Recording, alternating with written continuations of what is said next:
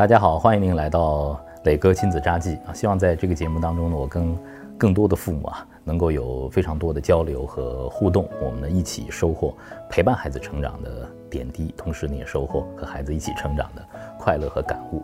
今天我要讲的这个话题很重要，嗯，如果我给他取个标题，我会说这是学霸的秘密。可能很多爸爸妈妈一听，学霸的秘密究竟是什么？这也是一些老师告诉我的，学霸的秘密无他，就一个词。专注。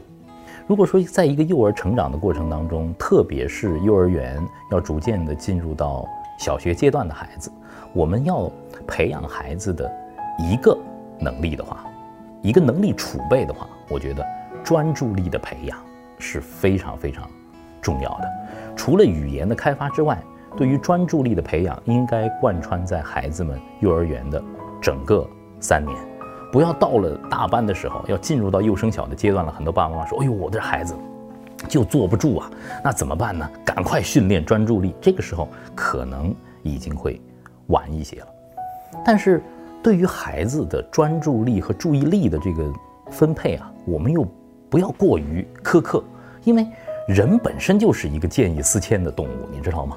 因为我们从来我们的老祖先是生活在野外的，我们只有对周围的一切保持警觉和好奇，我们才能够活到现在。这是写在我们的基因里的。所以说，不专注是我们的基因，专注反而是需要后天的培养的。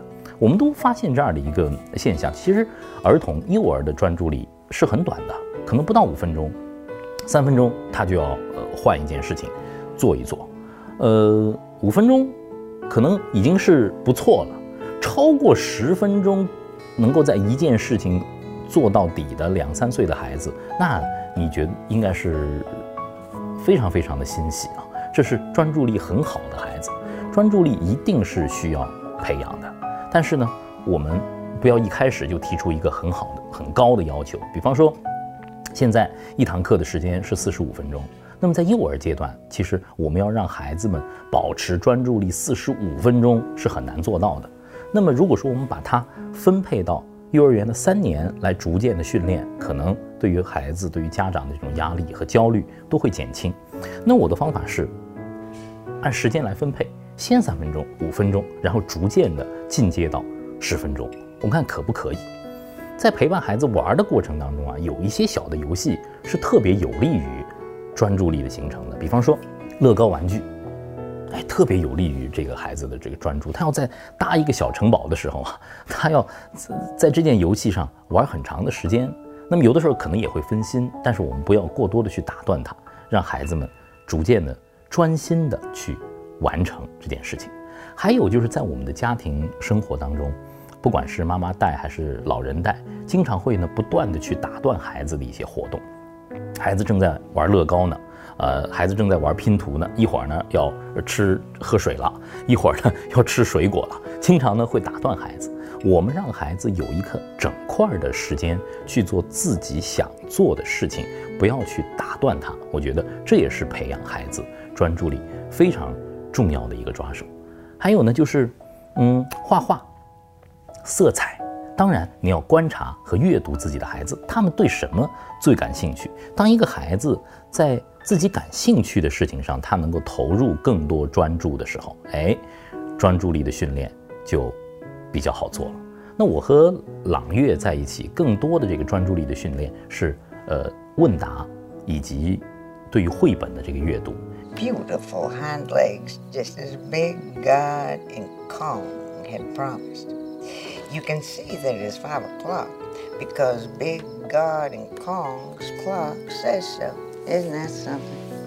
一个绘本啊，我们讲完一段故事之后，我们先从三分钟开始，然后五分钟我们一起来看一个故事，然后呢有一个小的问答。一个故事讲完了之后，我允许他们去跑一跑、闹一闹，再回到再回到书房里来。那么现在在书房更多的时候，我们可以坐上聊上二十分钟，甚至是。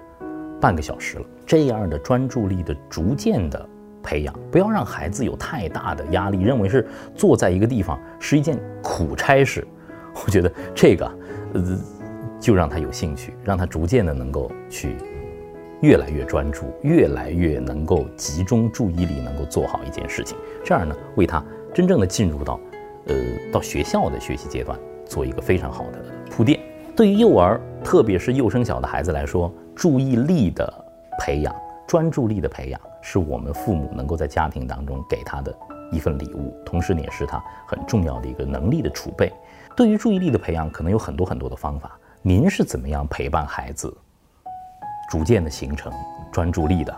肯定很多的妈妈，也有很多的高招。磊哥非常非常期待啊，听到大家的故事。磊哥在这里等你，每条留言我都会回复。我们下次节目再见。